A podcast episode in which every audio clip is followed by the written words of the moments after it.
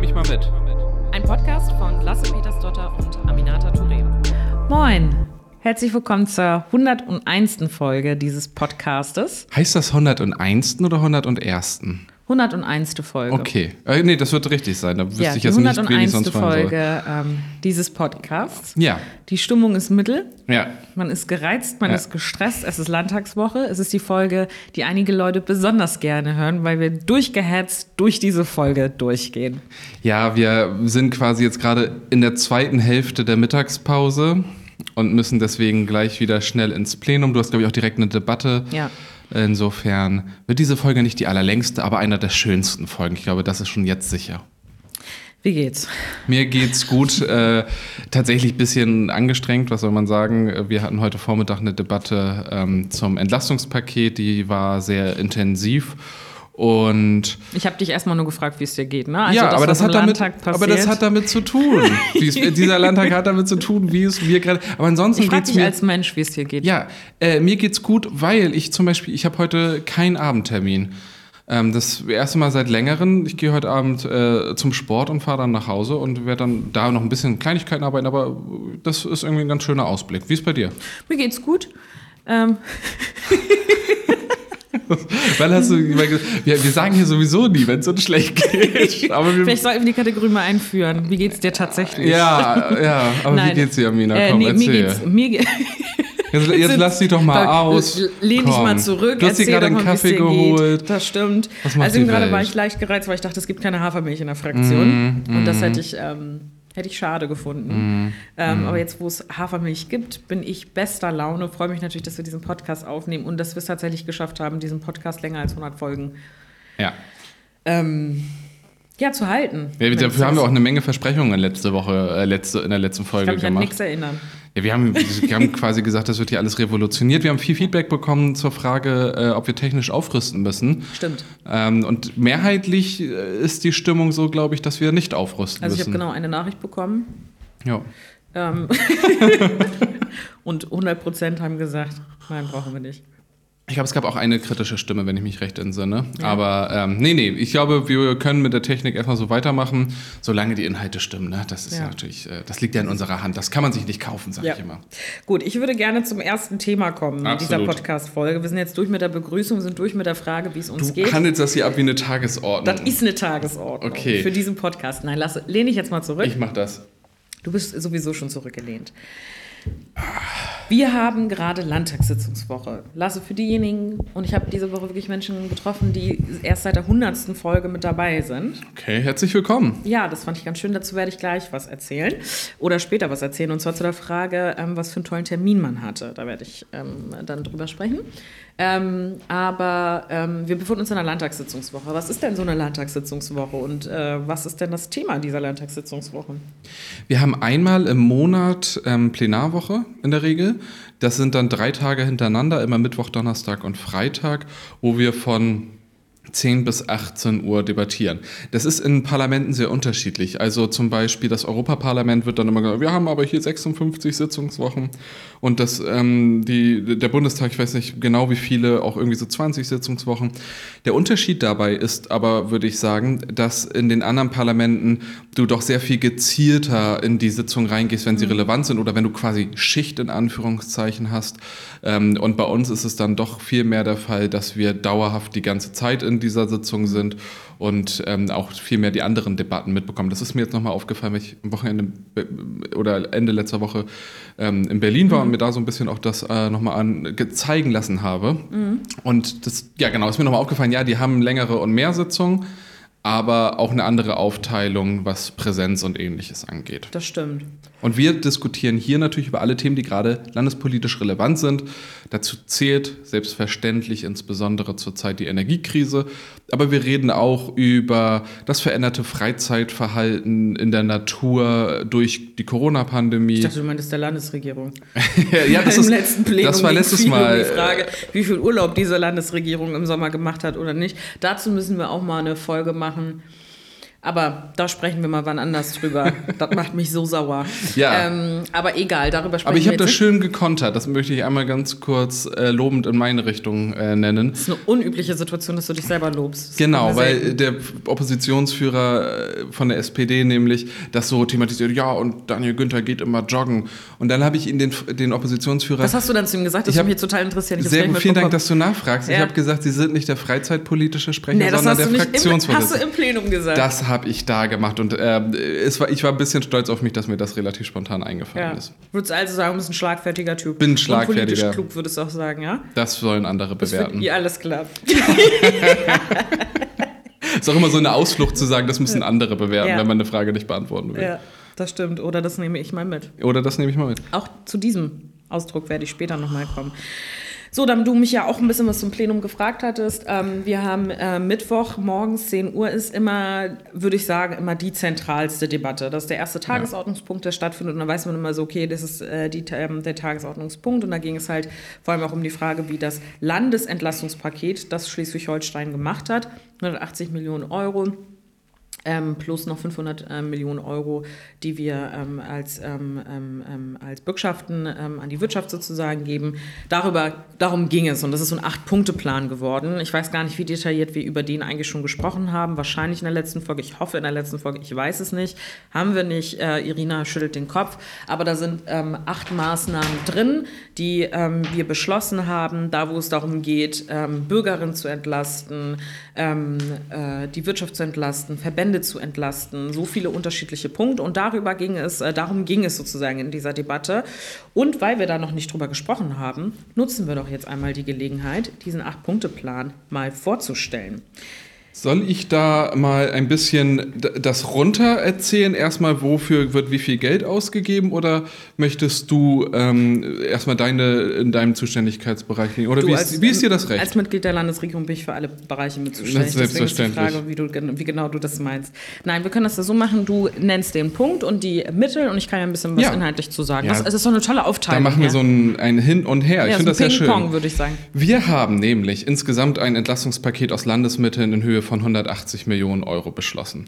Und ähm, das, der Vorteil dabei ist, oder das Besondere ist, wir haben das 48 Stunden gemacht, nachdem der Bund sein drittes Entlastungspaket vorgestellt hat. Das ist das erste Landesentlastungspaket gewesen. Und bis heute gibt es auch nur in Bayern, Hamburg, Bremen und Berlin eigene Entlastungspakete, die nicht so umfangreich sind wie unsere, aber überhaupt an Konzepte. Ich finde übrigens wild, dass ähm, Stefan Weil in Niedersachsen sagt, ja, wir machen ein Entlastungspaket in Höhe von einer Milliarde Euro, Wenn ich wieder gewählt werde. Ja, ja. Das finde ich schon Wahnsinn. Also ich meine, der Mann ist jetzt in der Regierung. Also wenn, dann kann er auch mal bitte direkt handeln. Aber ähm, spannende Offensive. Also wir haben zunächst einmal 10 Millionen Euro für eine Beratungsoffensive.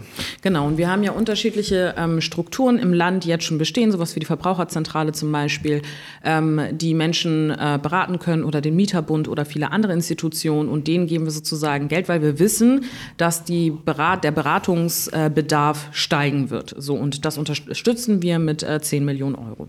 Dann geben wir weitere 25 Millionen Euro in ein Programm, das heißt Klimaschutz für Bürgerinnen und Bürger. Da waren vorher schon 50 Millionen drin, also jetzt 75 Millionen Euro für dieses Programm. Genau, und damit wollen wir Bürgerinnen direkt unterstützen bei Maßnahmen, die sie dann bei sich ähm, selbst sozusagen zu Hause dann auch äh, zum Beispiel anbringen können, sowas wie Wärmepumpen oder andere Sachen, um im Bereich äh, Klimaschutz was machen zu können.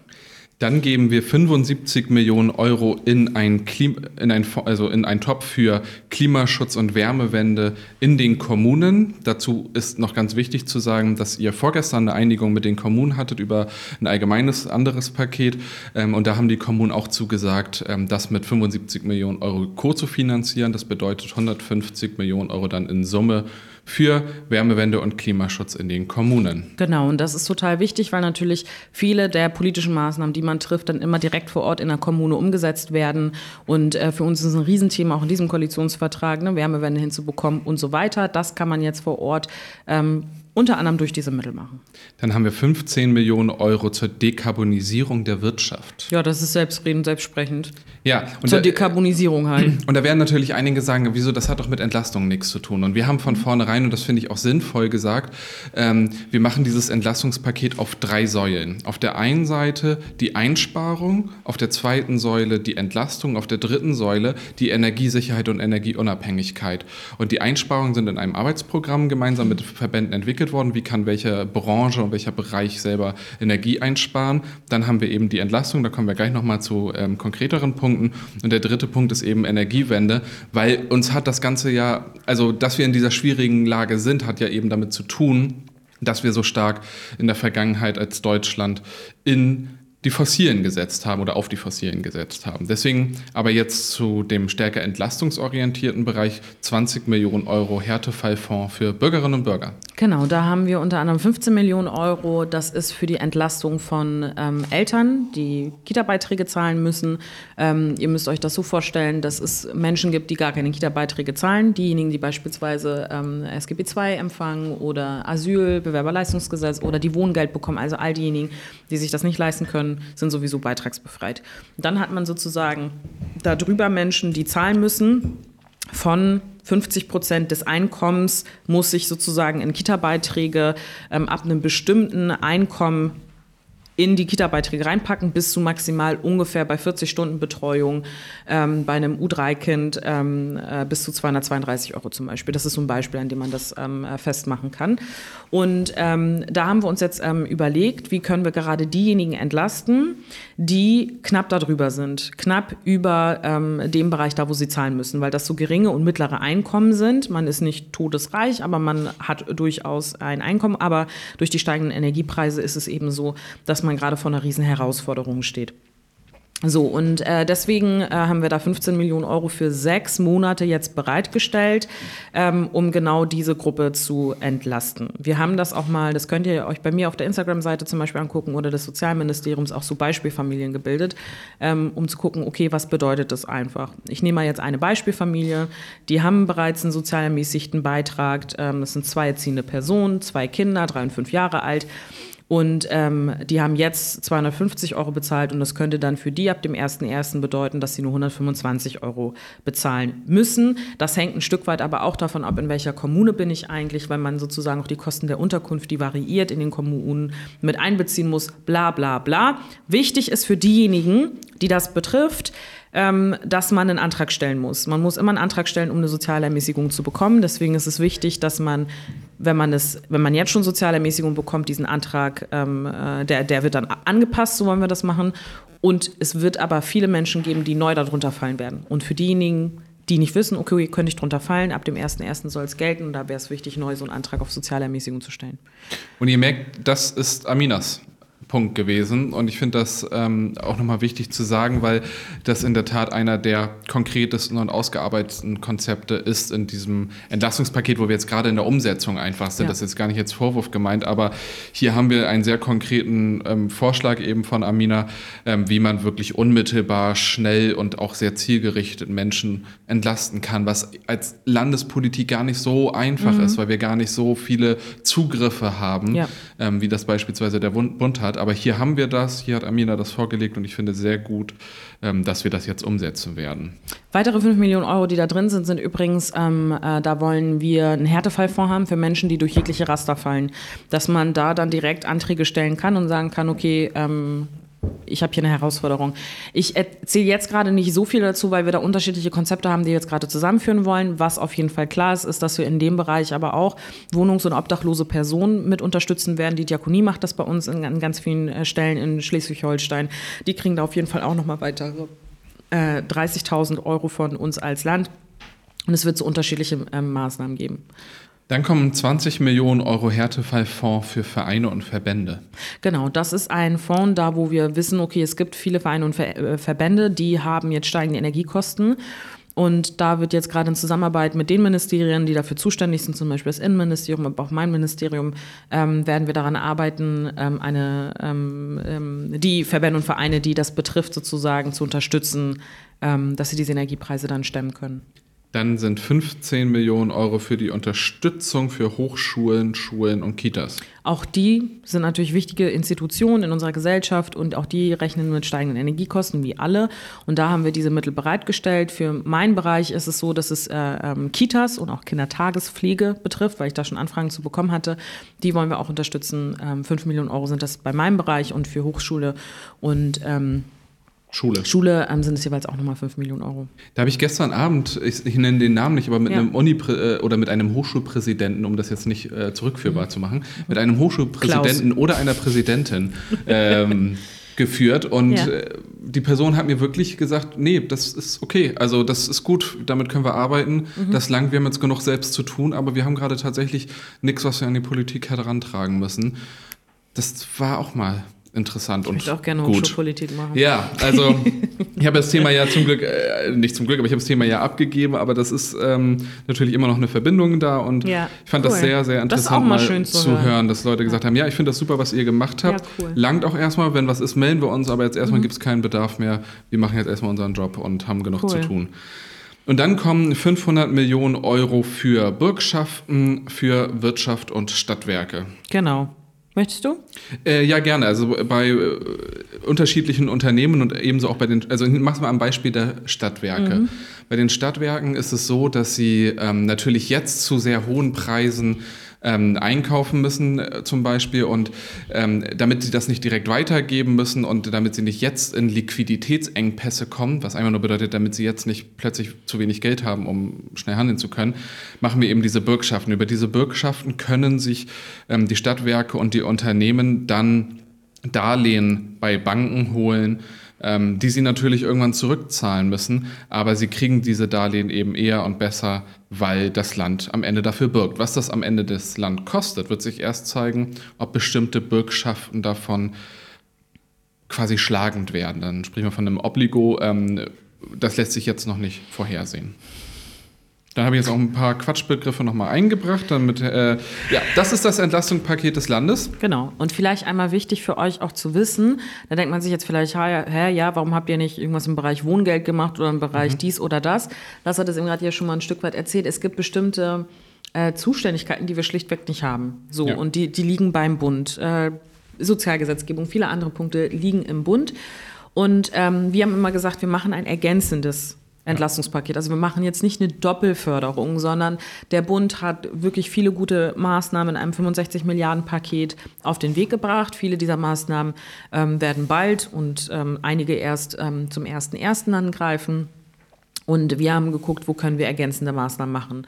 Und ähm, das ist sozusagen die Logik dahinter, jetzt nicht genau das gleiche wie der Bund zu machen, sondern dort, wo wir ähm, Zuständigkeiten haben, dort, wo wir auch ergänzen können, wollen wir das machen, weil auch das Bundesentlastungspaket uns auch als Länder was kosten wird. Also es ist nicht so, dass der Bund jetzt einfach 65 ähm, Milliarden beschließt und das ist alles, was an Kosten da ist, sondern es kostet die Bundesländer jeweils auch etwas ähm, und gar nicht mal so wenig. Und wir können es aber derzeitig noch gar nicht abschätzen, wie viel es äh, final kosten wird für uns.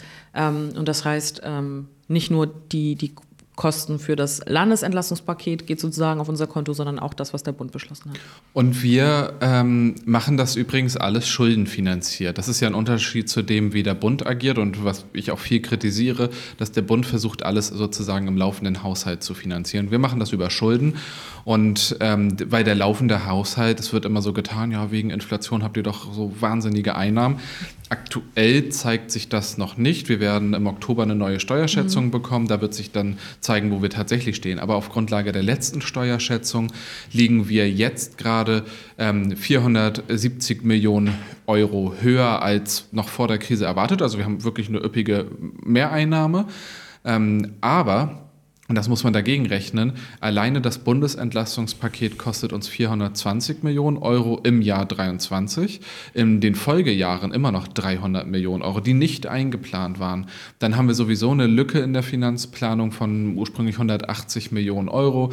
Dann haben wir Maßnahmen wie ähm, Tarifsteigerungen, die allein im Kita-Bereich 45 Millionen Euro kosten und in anderen Bereichen auch. Also dann hat sich das schon wieder aufgefressen. Also es ist nicht so, dass wir uns jetzt nächstes Jahr, ähm, also dass wir hier über Kredite finanzieren und an anderer Stelle uns Schlösser bauen, ähm, sondern zurzeit sind wir auch in dieser angespannten Situation zwischen, kriegen wir es irgendwie einigermaßen gut hin oder müssen wir vielleicht auch im Haushalt Kürzungen vornehmen. Darüber werden wir euch hier aber sehr auf dem Laufenden halten. Genau, und was auch wichtig ist, es gibt bestimmte Sachen, da sind wir zum Beispiel als Land einfach verpflichtet, die Dinge zu finanzieren. So zum Beispiel gesetzliche Verpflichtungen wie Eingliederungshilfe. Das betrifft zum Beispiel genau. mein Ministerium oder ähm, ja, viele Bereiche oder viele Punkte in der Sozialgesetzgebung insgesamt einfach. Da, wo es gar nicht um die Frage geht, wollen wir es machen oder nicht, sondern das muss passieren und es muss auch zu Recht passieren.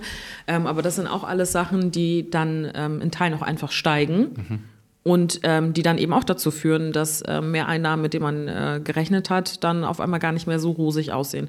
Wir werden, Lars hat es gerade schon gesagt, glaube ich, im Oktober eine Steuerschätzung mhm. haben und dann werden wir halt gucken, wie, wie der Handlungsspielraum ist. Und das ist auch mit Blick auf diesen, auf diesen Landtag ähm, äh, und auch die Debatten, die wir haben, halt auch sehr wichtig, weil ähm, wir haben ja unsere klassischen Haushaltsberatungs-, äh, Landtagswochen und Monate, in denen wir diese ganzen Dinge beraten. Und vorher haben wir natürlich auch politische Debatten, sagen, lass uns dies oder das oder keine Ahnung was machen.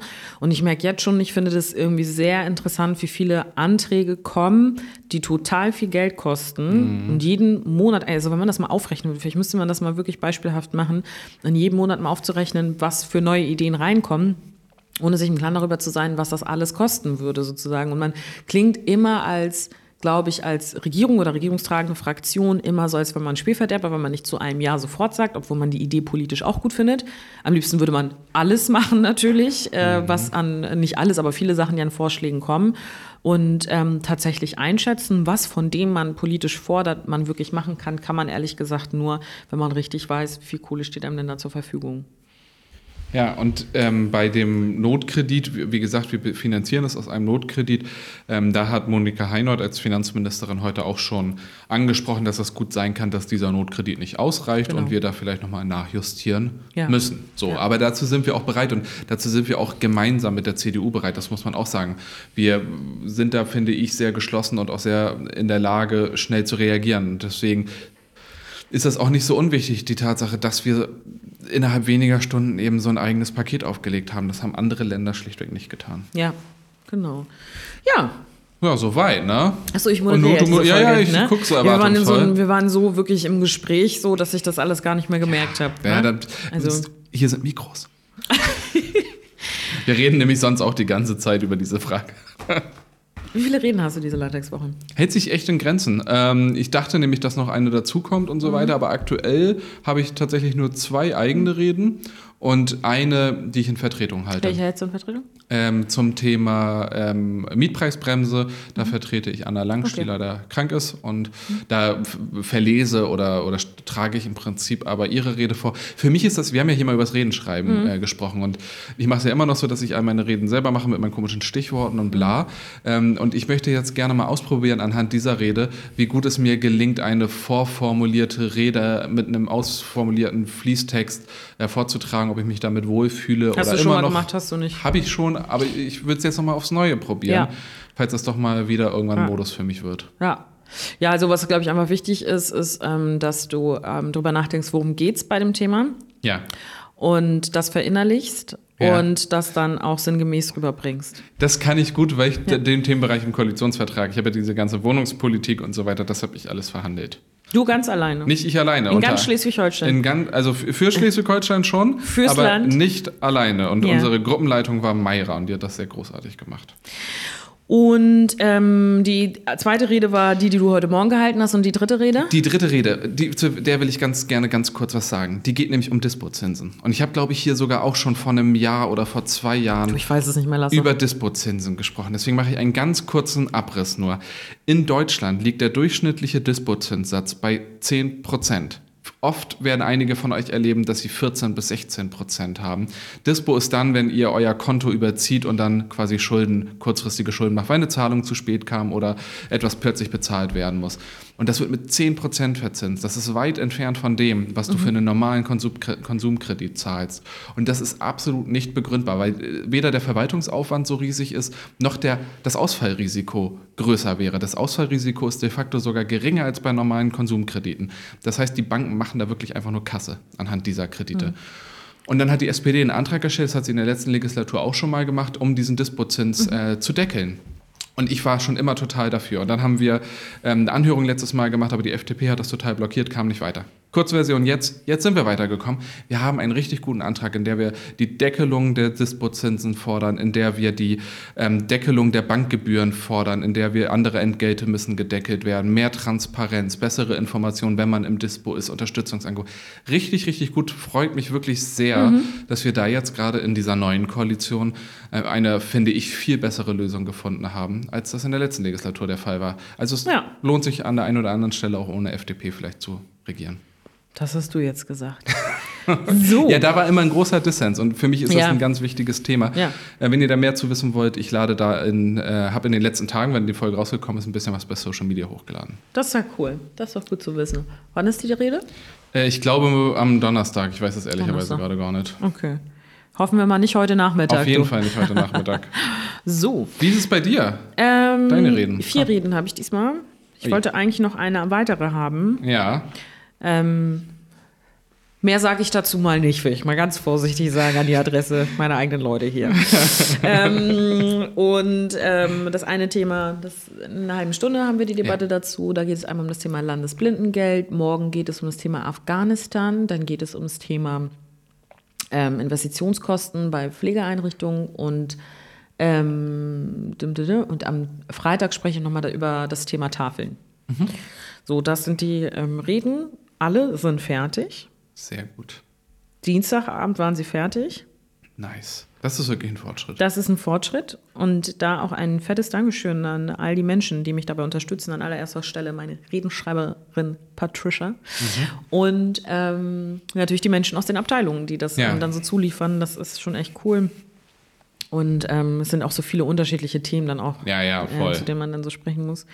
Ein bunter Strauß an Themen. Wir haben eigentlich ja die Kategorie noch, das gebe ich mal mit. Ja. Ne? Ähm und die Frage ist, Politik kann manchmal verwirrend oder kompliziert für Außenstehende werden. Ja. Wie behaltet ihr Interesse an Politik, nicht nur beruflich, sondern auch privat? Das ist eine gute Frage, weil das irgendwie so von das Interesse selbst irgendwie mehr oder weniger von alleine kommt und Manchmal merke ich aber auch, dass ich mich dann mal für Themen interessiere, die jetzt nicht super viel mit meinem politischen Alltag hier mhm. zu tun haben. Also gerade so, wenn es so internationale Themen angeht mhm. oder so. Auch wenn es auf Englisch ist oft, ne? Genau. Ja, ja mache ich aber wirklich. Und dann, dann ist es aber total spannend und das mache ich dann ja wirklich nur aus Interesse, hat dann ja. nicht viel hier zu tun. Schnittmenge hatte ich jetzt gerade, ich habe am Wochenende so Podcasts zu Geheimdiensten gehört, weil ich das mhm. irgendwie interessant fand, aber weil ich dazu auch Termine hatte letzte Woche, war ich so ne? angetriggert. Dazu komme ich auch gleich, was für spannende Termine wir auch ja. noch hatten die Woche. Aber wie mhm. dem auch sei, äh, das Interesse bleibt durch die Fähigkeit, sich zu empören und die Begeisterung, was Neues dazu zu lernen. Mhm. Wie ist es bei dir? Ähm, ich bin leider, was heißt leider, aber ich bin wirklich begeisterungsfähig für sehr viele Sachen. Ja, ne? Ja. Mhm. mhm. Also, das ist vielleicht auch bei Themen, wenn man erstmal denkt, so. So ein Golden Retriever, ja. aber ähm, ich finde, man kann eigentlich für ganz, ganz viele Themen Begeisterung entwickeln. Ja. Und spätestens, wenn ich zuständig für bin, habe ich eine Begeisterung für. Ja, ja. Das ist irgendwie, ich kann das nicht so beschreiben. Es gibt natürlich auch ja. dann so Sachen, so, da wo man vielleicht denkt, so, okay, das macht man dann, aber das ist jetzt nichts, was, wo, wo man jetzt so schlaflose Nächte hat wegen ja. oder so, aber das arbeitet man dann so ab. Aber ich muss wirklich sagen, so, also auch schon als Abgeordnete sozusagen war es immer so, okay, ab dem Zeitpunkt, wo man sich damit auseinandersetzen musste, weil man irgendwie die Zuständigkeit hat oder das Thema irgendwie aufkam oder so, ich ähm, habe immer irgendwie eine Begeisterungsfähigkeit dafür. Und ähm, ich versuche ehrlich gesagt, also ich finde schon auch, es gibt äh, Momente, wo auch gerade in solchen Zeiten, glaube ich, da, wo vieles einem sehr schwer vorkommt, mhm. weil alles so herausfordernd ist und dann ist es vielleicht auch nicht unbedingt immer dann so eine Begeisterungsfähigkeit, oh, das finde ich aber interessant oder so, mhm. sondern das ein Problem, das man einfach schlichtweg lösen muss oder viele genau. Probleme, die man lösen muss. Und mhm. ähm, ich, um die Frage so rum zu beantworten, ich finde es eher schwierig, ähm, mich mal nicht mit Politik auseinanderzusetzen. Mhm. Jetzt, ich meine, also mich nicht mit Polit nicht Politik, aber politischen Fragen nicht auseinanderzusetzen. Mhm. Und ich finde, das kann auch sehr ermüdend sein. Und deswegen mhm. finde ich es eigentlich voll wichtig, auch mal sich nicht mit solchen Fragen auseinanderzusetzen. Ja. Ja. Finde ich irgendwie wichtig, ähm, Und das gebe ich einfach mal mit. Einfach mal weniger mit Politik auseinandersetzen. Nein, ja, aber, aber ist schon, finde ich, eine Menge dran. Ja. Ja. Ich glaube auch, natürlich bist du auch in so einem Bereich unterwegs, weil du einfach ein grundsätzliches Interesse an solchen, Ja. an, an politischen Sachen hast. Und vom privaten Interesse geht es dann über ins Politische sozusagen. Deswegen, Ja. genau, ist das halt so, wie es ist. Wir wollten ähm, noch viele andere Themen besprechen, aber es ist wirklich einfach nicht so viel Zeit. Zwei, drei Themen, die aktueller Natur sind. Gasumlage, die Wahl in Italien. Das sind so zwei Themen, die wir auch noch mit, äh, mit besprechen wollten. Ähm, und ich finde, zu, den, zu, dem, zu dem Thema Italien muss man irgendwie kurz was sagen, Mhm. weil es irgendwie. Dann sag du doch ganz kurz was zu Italien und ich was zur Gasumlage Ja. in aller Kürze. Also, ich weiß nicht, ob äh, du dir so ein paar Sequenzen von der Frau angeguckt hast, die. Meloni? Ja. Nee, äh, also ich habe nur so äh, Schnipsel irgendwie, aber Ja. jetzt nicht von der, von der äh, jüngeren Erklärung Okay. oder so. Aber erzähl mal, hast, hast du das getan? Ja, so ein paar Sachen habe ich mir angeguckt, jetzt auch nicht so sonderlich viel. Ich habe das ehrlich gesagt auch gar nicht so sonderlich krass auf dem Zettel gehabt, jetzt wie die Situation in Italien ist, einfach mit vielen Sachen hier beschäftigt gewesen. Deswegen habe ich das, glaube ich, einfach wirklich nicht so intensiv ver, ähm, verfolgt. Ähm, aber gruselig ist es. Ähm, und es ist halt, ich finde es immer krass, wie schnell und wie, wie nicht selbstverständlich es ist, in, ähm, in einem Land zu leben, da wo man demokratische Parteien hat, die ähm, regieren. Und gerade in so einer Zeit, in der so vieles aufeinander kommt, ne? Inflation, steigende Preise insgesamt in allen Bereichen, ähm, soziale Spannungen, die da sind. Und das ist dann, ich finde, es ist so ein Beispielstück dafür, wie schnell es dann passieren kann, dass rechte, faschistische Parteien irgendwie einfach an politischer Verantwortung übernehmen können. Und das Einzige, was ähm, mir so ein bisschen Hoffnung gegeben hat, war meine Schwester, die gesagt hat, naja, in Italien halten die Regierung ja eh immer nicht so lange. Das, Stimmt ist ja einzige. nach dem Zweiten Wel seit Ende des Zweiten Weltkriegs irgendwie 63 RegierungschefInnen. Ja. Das ist schon Wahnsinn. Genau. Ja. So, aber trotzdem ist es natürlich irgendwie einfach krass zu sehen, wie, wie, wie, wie das einfach nicht weit weg von uns ist. Ja, und ich betone ja immer wieder so, dass nach äh, Wirtschaftskrisen immer eine Radikalisierung in der Gesellschaft erfolgt. Ähm, deswegen habe ich mir gestern mal ein Buch bestellt, äh, ein neues, weil ich nämlich mir dachte, ich lese mal was, ähm, zur Wirtschaftspolitik ähm, von Heinrich Brüning, der so in den Jahren, ich glaube 29 bis 32 oder so Bundes, also äh, nicht Bundes, aber äh, Kanzler war auf jeden Fall ähm, seine Wirtschaftspolitik doch einiges zu tun hatte, dann auch mit dem Erstarken der Nazis ähm, und mich damit mal ein bisschen gerade auf einer anderen Ebene auseinandersetzen will. Aber es ist sehr, sehr gruselig, was da passiert. Ja. Und dann äh, vielleicht harter Cut, aber zur Gasumlage. Es ist so, ich bin kein, ich bin nicht überzeugt von der Gasumlage. Ich weiß auch von vornherein nicht. Und ähm, auf der anderen Seite finde ich es mal wichtig zu betonen, wie eigentlich die Rahmenbedingungen sind. Wenn du einen Finanzminister hast, der sagt, okay, wir brauchen eine Lösung innerhalb des Budgets, wir können keine Schulden aufnehmen, dann kannst du das ja nur machen, indem du die Kosten umlegst. Und so entsteht dann eben auch so eine Gasumlage. Das, was ich viel sinnvoller halte und wir auch hier mit der CDU gemeinsam fordern, ist eine Energiepreisdecke, dass man sagt, ihr, es gibt einen gewohnten Preis ähm, für 80 Prozent des Durchschnittsverbrauches. Und dann hat man immer noch einen Anreiz einzusparen, aber man hat nicht diesen harten Cut von so massiv steigenden ähm, Energiekosten. Aber dadurch entstehen die Kosten natürlich an anderer Stelle und das bedeutet, dass man die über Kredite finanzieren muss, staatlich, Schulden aufnehmen muss. Ähnlich wie man das bei der Bankenkrise auch gemacht hat. Und da hat man eben auch keine Kontoführungsgebührumlage gemacht, sondern man hat das über ein Rettungspaket gemacht und dann ähm, schuldenfinanziert ähm, ermöglicht. Und das wäre jetzt auch der richtige Weg. Ähm, es hat aber eben meiner Meinung nach viel mehr mit Christian Lindner als mit Robert Habeck zu tun, was für eine Maßnahme da jetzt am Ende kommt. Ähm, und dazu muss man aber auch sagen, wir haben einen Mangel an Gas und wir können Gas nicht zaubern. Und äh, wir können auch nicht so tun, als gäbe es diese Krise gerade nicht. Ähm, und wir kompensieren jetzt einfach mal alles, weil das uns vielleicht noch stärker in diese Mangellage reindrängen drängen würde. Also wir müssen wirklich auf Einsparungen und so weiter eben auch setzen. Aber ich glaube, die sozialen Härten, die mit einer Gasumlage gerade einhergehen, sind zu groß und deswegen wäre eine solcher Energiepreisdeckel sehr viel sinnvoller und sozialer sozial gerechter. Nur Man muss es auch über Kredite finanzieren, weil die Gesellschaft ist systemrelevant und nicht nur die Banken. Ja. So, In diesem Sinne Das ist mal jetzt Wir hier, haben ne? hier gleich in 20 Minuten Plenum. Rede zu Landesblinden, äh, Landesblindengeld. Ja. Dann auch noch ein Thema, was mir nochmal wichtig ist anzusprechen, weil das auch hier vor dem Landeshaus äh, stattfinden wird. Ihr habt von dem Fall Amini gehört aus dem Iran. Ähm, da wird es ähm, hier eine Demonstration auch vom Landeshaus geben. Es gibt es an unterschiedlichen Tagen und Orten immer wieder, auch zum Beispiel in Neumünster am Samstag ähm, wird es dazu eine Kundgebung geben geht an diese Orte. Es ist, glaube ich, wichtig, jetzt solidarisch und nicht nur jetzt, sondern immer solidarisch zu sein mit Frauen, die für ihre eigenen Rechte kämpfen. Ähm, und ähm, freue mich gleich auch, dass ähm, hier vorm Landeshaus ähm, äh, Demonstrantinnen da sein werden und werde dort auch mit dabei sein. Ich auch. Komm. Sehr schön. Genau, ich gehe da auch hin. gemeinsam hin. Und vielleicht reden wir auch in einer der nächsten Folgen noch mal ein bisschen aus, Genau. ausführlicher darüber, weil ähm, das Thema muss weiterhin Aufmerksamkeit äh, erhalten. Absolut. Welches war denn der wichtigste oder schönste oder interessanteste Termin, den du diese Woche noch hattest? Oder in den letzten beiden Wochen?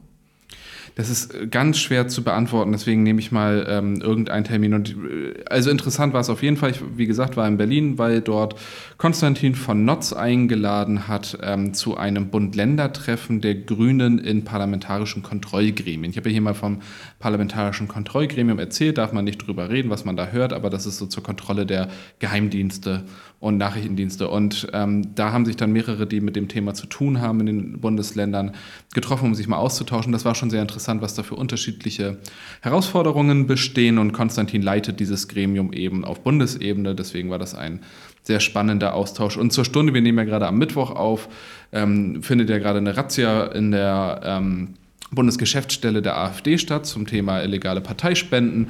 Und da bin ich mal gespannt, was da so vielleicht auch an Themen ist, woher diese Spenden kommen und ob irgendwie doch auch eine Verbindung nach Russland mal wieder, wie immer bei der AfD, dort eine große Rolle spielt. Weiß man nicht, aber lohnt sich zu verfolgen, was da passiert. Bei dir?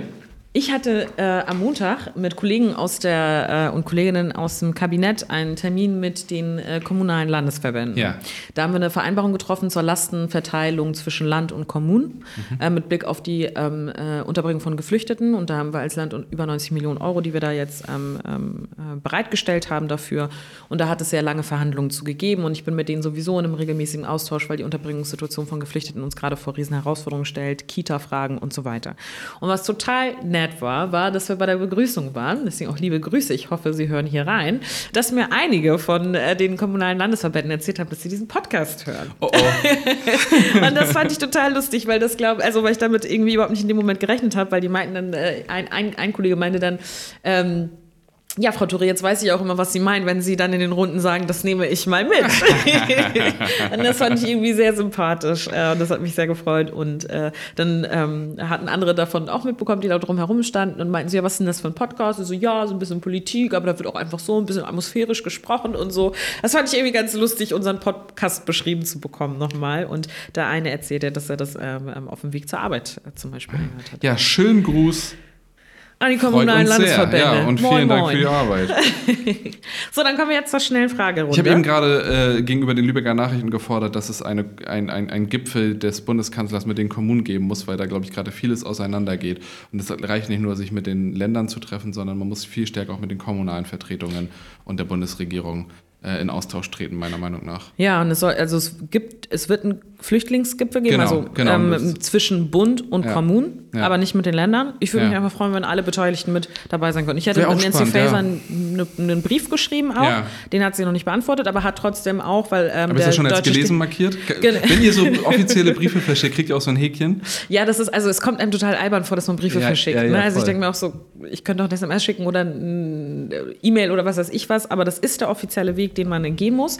Und äh, das ähm, ist nicht okay, wenn man solche Sachen nicht beantwortet. Mal gucken, was ich Twitter schreibe. Ja. So, schnelle Fragen. Ja, oh Gott, das meinst du wirklich? In welchem Alter hast du dein erstes Sper äh, Sparschwein leer oder kaputt gemacht? ich hatte noch nie ein Sparschwein. Ich glaube, ich hatte auch nie einen klassischen, Also- so ein Schwein. Naja, genau. Ich habe ein Geldversteck. Das hatte ich ab einem äh, bestimmten Zeitpunkt, wo ich äh, ganz kurzfristig plötzlich Schnelle Fragen heißt das, Stange ne? Geld hatte.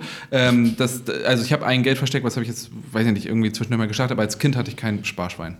Nein, hatte ich nicht. Ich weiß nicht, ob ich jeden so Sparschwein hatte, den, man so kaputt gemacht hat. Ich glaube Nein. nicht, weil es für mich. Ich hatte so, glaube ich, seinen mit Schlüsseln, so Okay, ne, ja. solche Sachen. Ja. So, und da bin ich regelmäßig rangegangen, meistens kurz nachdem ich was reingetan habe. Ne? Ist ja klar. In welchem. Ach so, nee. Was wird überbewertet? Lasse. Oh, du, wie, wie frech. Okay.